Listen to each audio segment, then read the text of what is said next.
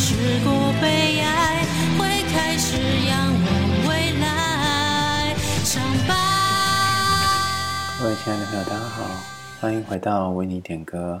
刚刚大家所听到的这首歌是由黑皮所演唱的《好想爱这个世界啊》，原唱是华晨宇。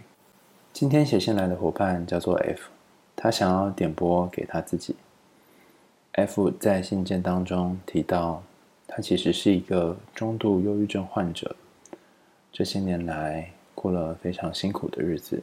他想跟我们分享他的想法、他的生活，还有他对人生与世界的感受。如果你身边也有朋友因为忧郁症所苦，或者你自己就是忧郁症患者，欢迎继续聆听今天的节目。让我们来看看他写来的信件。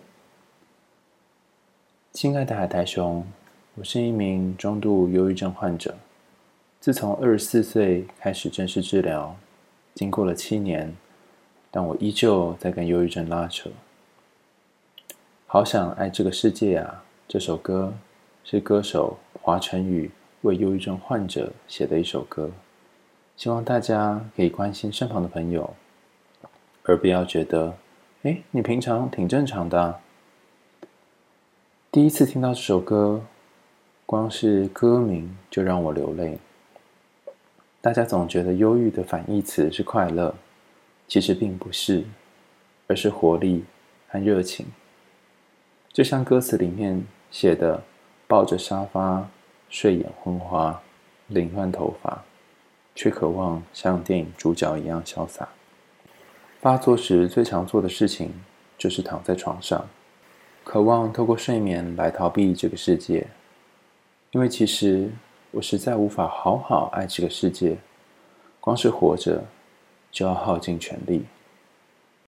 就如你之前所说的，我也曾经幻想被撞死来逃避。希望解脱，而我不用负责任。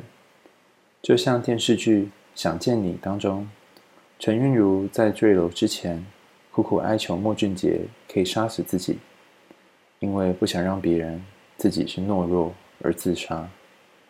被杀死，你就不需要对自己的死负责了。歌词里面有一段是：当你说还有你在，忽然我莫名开始期待。想一想，我生命当中或许总是会有那么一两个人，在那刚好的时候说出那么一两句话，让我觉得，也许我可以再努力一下下。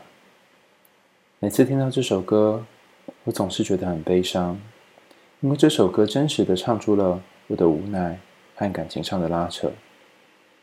我也总是觉得很悲伤，我对一切都没感觉，比起快乐。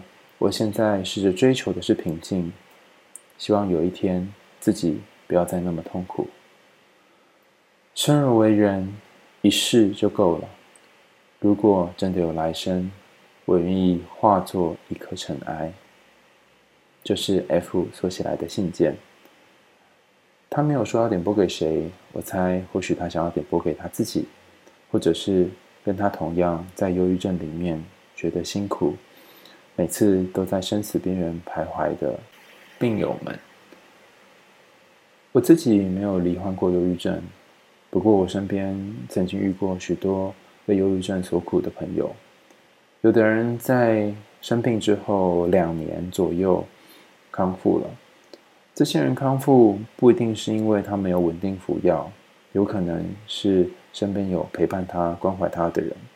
也有可能是他们找了一个咨商师陪他们聊了一段时间，更有可能是他们改变了生活环境，去到了不同的地方。我记得有一位知名的跑者叫做欧阳靖，朋友曾经跟我分享他的故事啊，我也不确定是不是真的是这样啊，但是是朋友告诉我的。他说，欧阳靖曾经有一段时间罹患忧郁症，那个时候他陷入非常非常的低潮。直到陪伴他很多年的猫过世了之后，他突然觉得猫都这么爱他，这么用尽余生在陪伴他，他怎么可以这样继续颓废萎靡下去呢？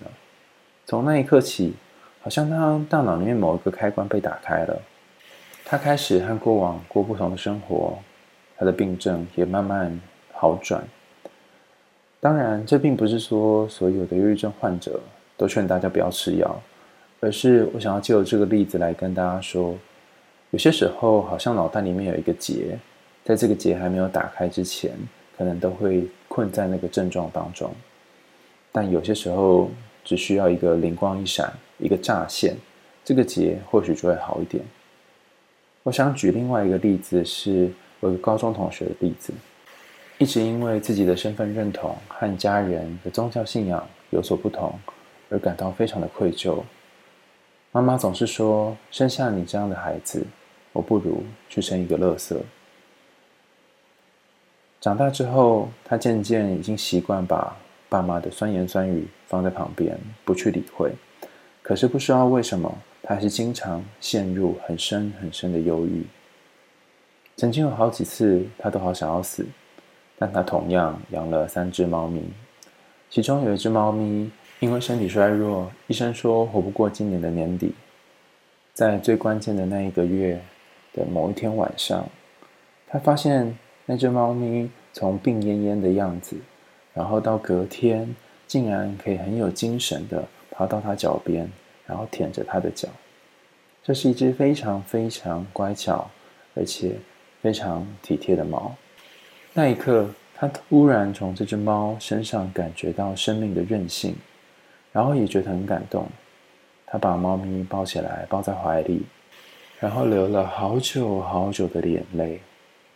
他很感谢这只猫，从鬼门关当中活了过来，这个活过来本身也让他找到了继续活下去的勇气。他发现生命其实是有力量的，他也不能够就这样放任自己继续下去。当然，这两个故事跟例子都是借由动物，然后慢慢找回生命的力量。可是很多很多时候，在那个好忧郁、心情好低的低谷，其实是很难撑过去的。甚至是不被旁人所理解的。先前我们有提到有一个特殊的症状叫做微笑忧郁。微笑忧郁指的是表面上看起来好像都没什么问题，然后在人间都可以嘻嘻哈哈，可是实际上每次回到家里的时候，那个很重很重的感觉又会全部的压上来。我曾经遇过一两个微笑忧郁的朋友，他们告诉我说，其实对他们来讲，最痛苦的就是出门，因为每一次出门都要戴上一个假面具，不论是上班，不论是工作，不论是每一天日常的生活，甚至去买饮料，都要假装成是一个正常人的样子，一个正常的上班族，一个正常的女孩，然后在别人讲笑话的时候会笑，在别人调侃的时候会露出尴尬的笑容等等。可是实际上，他们的生活。并不是这样，在面具底下有好多好多不敢让人看到的地方。你可以想象吗？你每一天都要穿很厚重、很厚重的衣服去上班或去上课，你觉得很热，你觉得很不舒服，你很想把这些衣服脱掉。可是你很清楚，如果把这些厚重的衣服脱掉，里面你会变得一丝不挂，大家会看到你，会看穿你，会知道其实你是一个忧郁症的患者。所以你根本不敢把自己的衣服给脱掉，于是每天都戴着厚重的面具，穿着厚厚的衣服出门，然后只有在回家的时候才能够喘息一口气，把所有的这些重量都拿下来。但尽管是如此，回到家之后，因为太多太多的情绪压抑，太多太多的负担一次爆发，所以很可能就会回到家里的时候，开始做一些自残的行为，甚至拿头去撞墙。把自己闷在枕头底下，等等，试着让这些痛苦可以消失。许多人都会询问说，为何忧郁症的患者要做这些事情来伤害自己？多年前，我曾经跟身心科医师陈俊清合作过一本书，叫做《放不下就提着吧》，里面有谈到人其实有四个不同层次的感知，而这个四个不同层次的感知。分别又扮演着高低不同的等级。举例来说，像你今天听了 Podcast，或者是你看了文章，或者你学到了一些知识，这些我们会说是属于认知的层次。很可惜的，认知层次是所有层次当中最低的一个。这就是为什么你经常会感觉到，你明明知道，但是做不到。比方说，忧郁症患者明明知道这样下去自己会越来越厌恶自己，可是却连一只手指都没有办法动，甚至无法下床，只能每一天瘫软在床上，透过睡觉来逃避接触现实。比认知层次再高一点的是情绪。当你有一个很巨大的情绪来的时候，不论是焦虑、烦躁、很难过、很难过的感觉、后悔的感觉等等，它都会压过这个认知。也就是说，当你的焦虑一来，你可能在书上看到的很多的知识，跟你已经知道的内容都没有办法帮助你了，都不管用了，因为你可能会想不到你曾经看过什么。情绪的力量远远大过你的认知。很多时候，当你前额叶不好使的时候，你就没有办法抵挡情绪，去促使你做某一些行为。那什么样的东西可以压过你的情绪呢？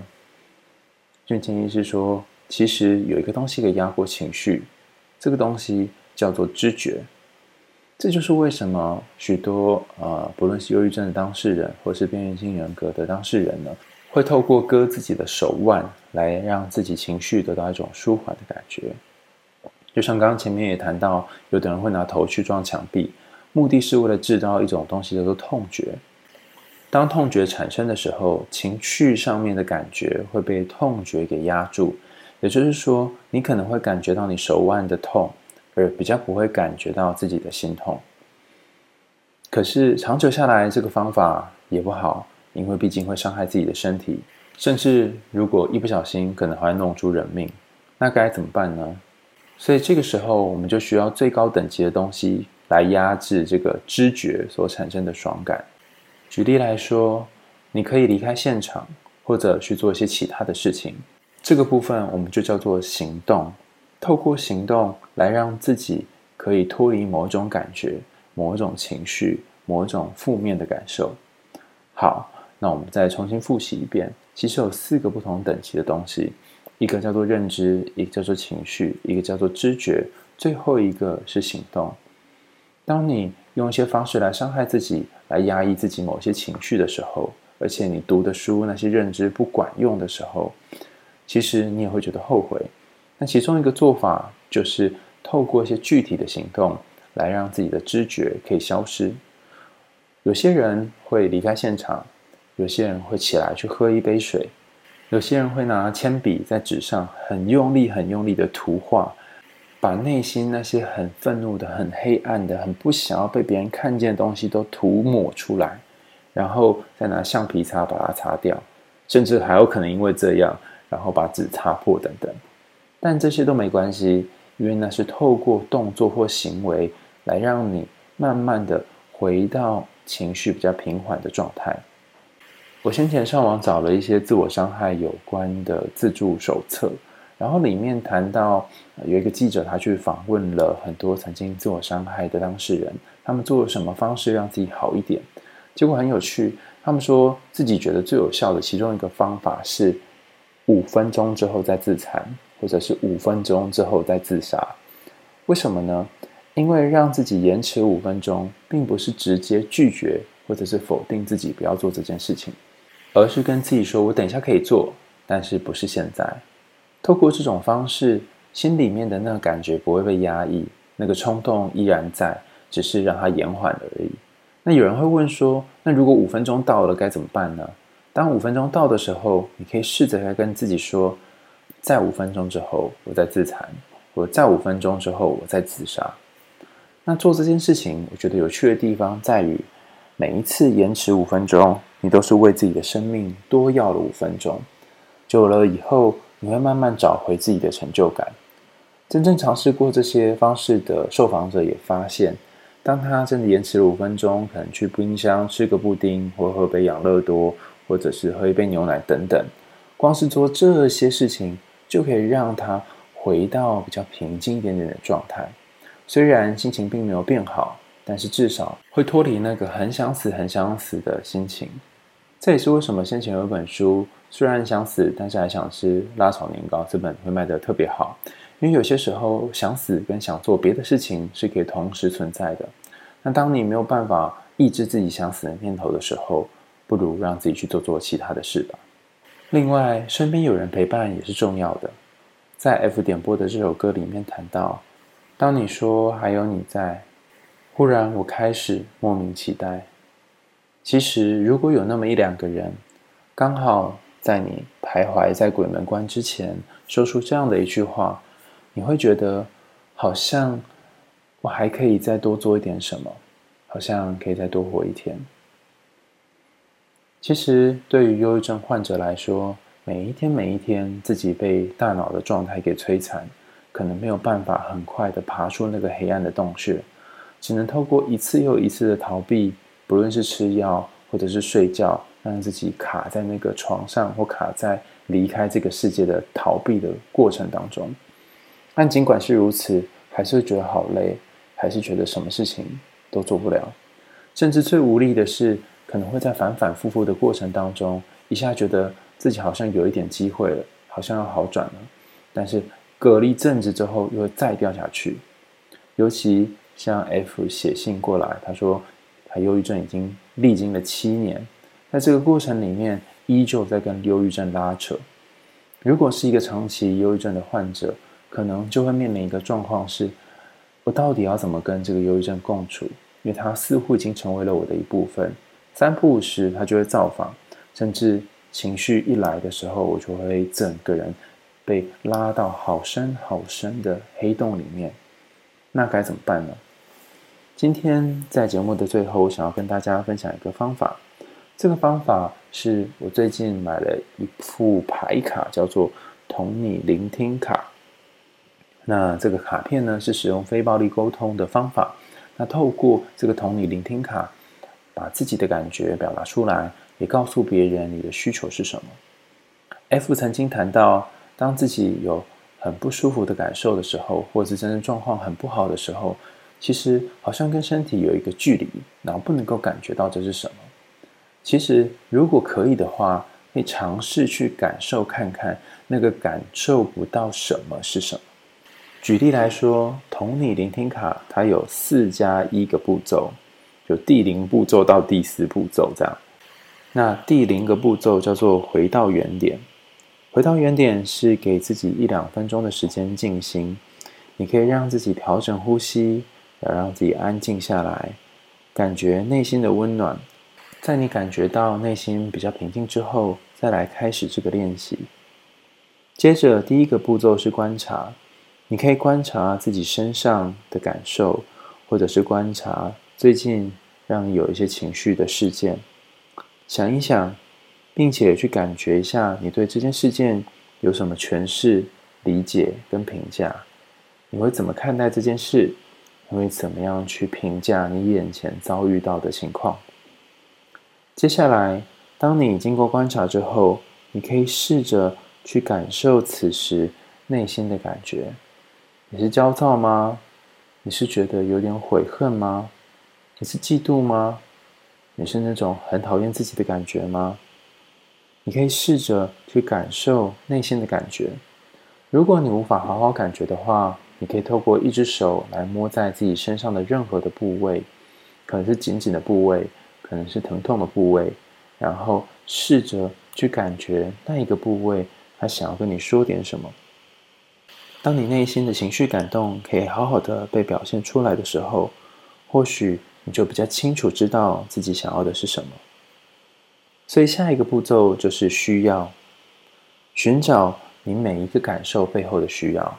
比方说，你现在觉得好孤单、好寂寞，你真正的需要可能是有人陪伴。你觉得肩颈很酸痛，你好想要休息。休息是一个需要，但或许你也可能需要有人帮你按摩。你现在觉得好低落，然后而且这个低落里面伴随着很多很多的厌恶，那你可能需要的是一个好深好深的拥抱，你可能需要的是一个慈悲的关怀。那这个关怀不一定是来自于别人，也可以来自于你自己。最后一步是请求，你可以问自己，或者是问身边的人。我可以做些什么来回应我的需要？倘若我现在觉得我好想好想要有一个自己的空间。可是我在一个非常繁杂，甚至有好多是我工作或者是学业、生活上会遇到的人，我没有办法展现我自己。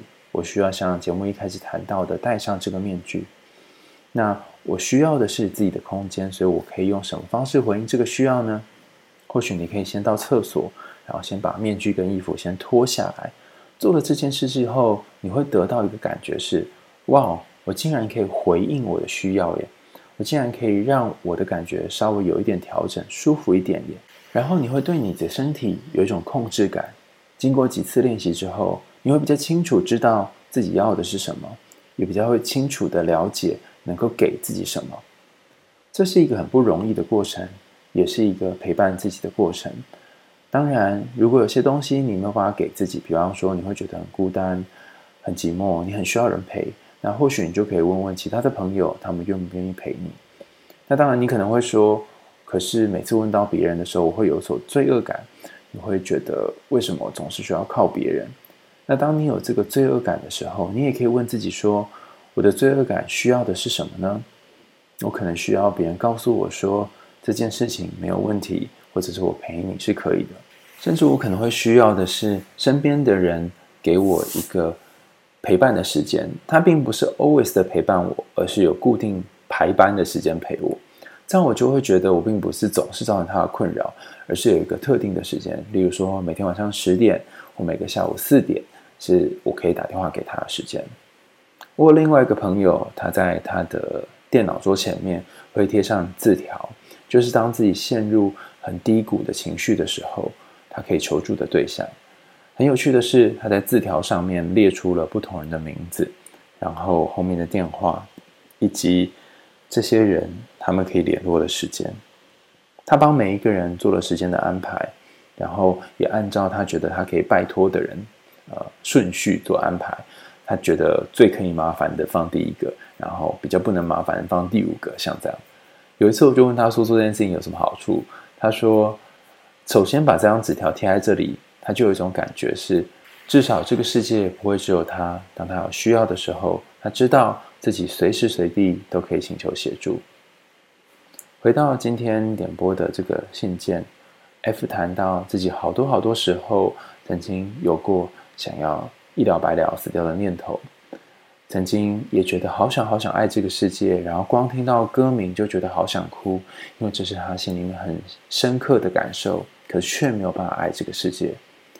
我经常觉得没有办法爱世界的人，或许背后真正的原因是没有办法爱自己，包含没有办法爱自己的过去，没有办法对未来有所盼望，也因为这样对于世界有一些恨意，有一些不满。更有可能的是，在这个人。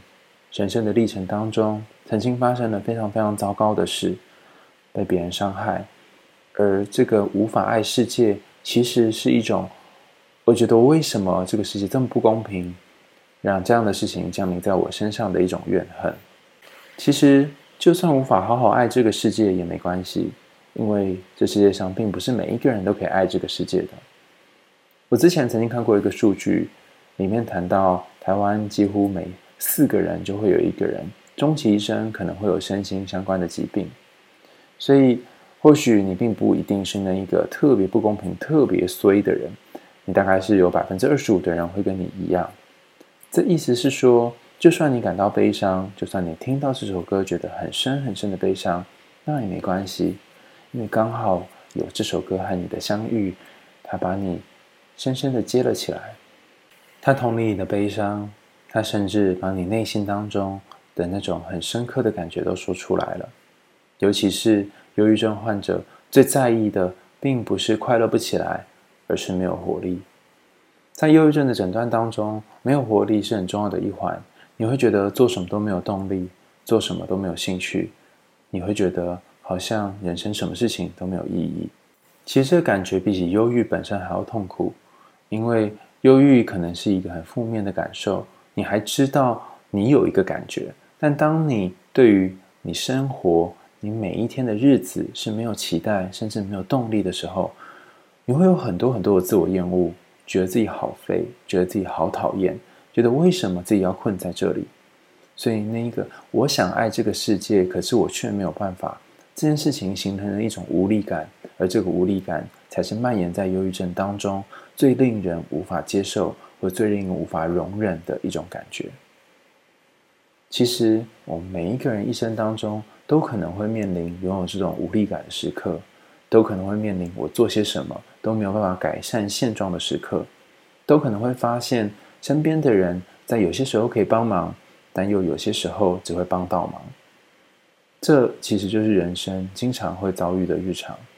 尽管我们没有办法控制其他人会如何对待我们，但我们可以做的事情是控制自己如何对待自己。如果你今天实在是爬不起来，实在是想要透过睡觉来逃避，那么就逃避吧。如果你今天很想要做点什么，起来振作一下精神，那你就可以起床做做你想做的事。如果你又不想做任何事，也不想要睡觉，那么你可以去冰箱拿点东西出来吃一吃，做你现在可以做的事，不需要过分的责备自己。光是聆听你身体的需要，并且试着给你的身体它需要的需求，那么在这一刻，虽然你很讨厌自己，但是你也同时在练习开始慢慢爱自己。今天的为你点歌就到这里告一个段落喽，感谢你的收听。如果喜欢我们点歌的朋友，可以在节目的最后资讯栏地方赞助我跟 KP 一包喉糖哦。在节目的最后，让我们重新再来聆听这首由 KP 所演唱的《好想爱这个世界》啊。我们为你点歌，下次见喽，拜拜。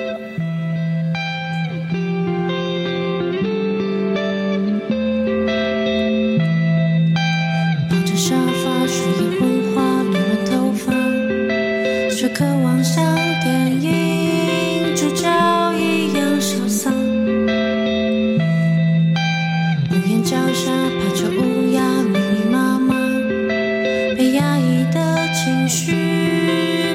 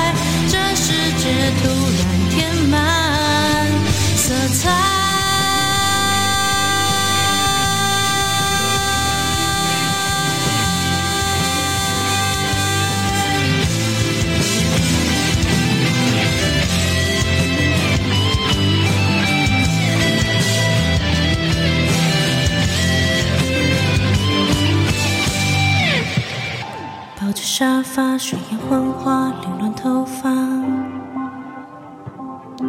夕阳西下接通电话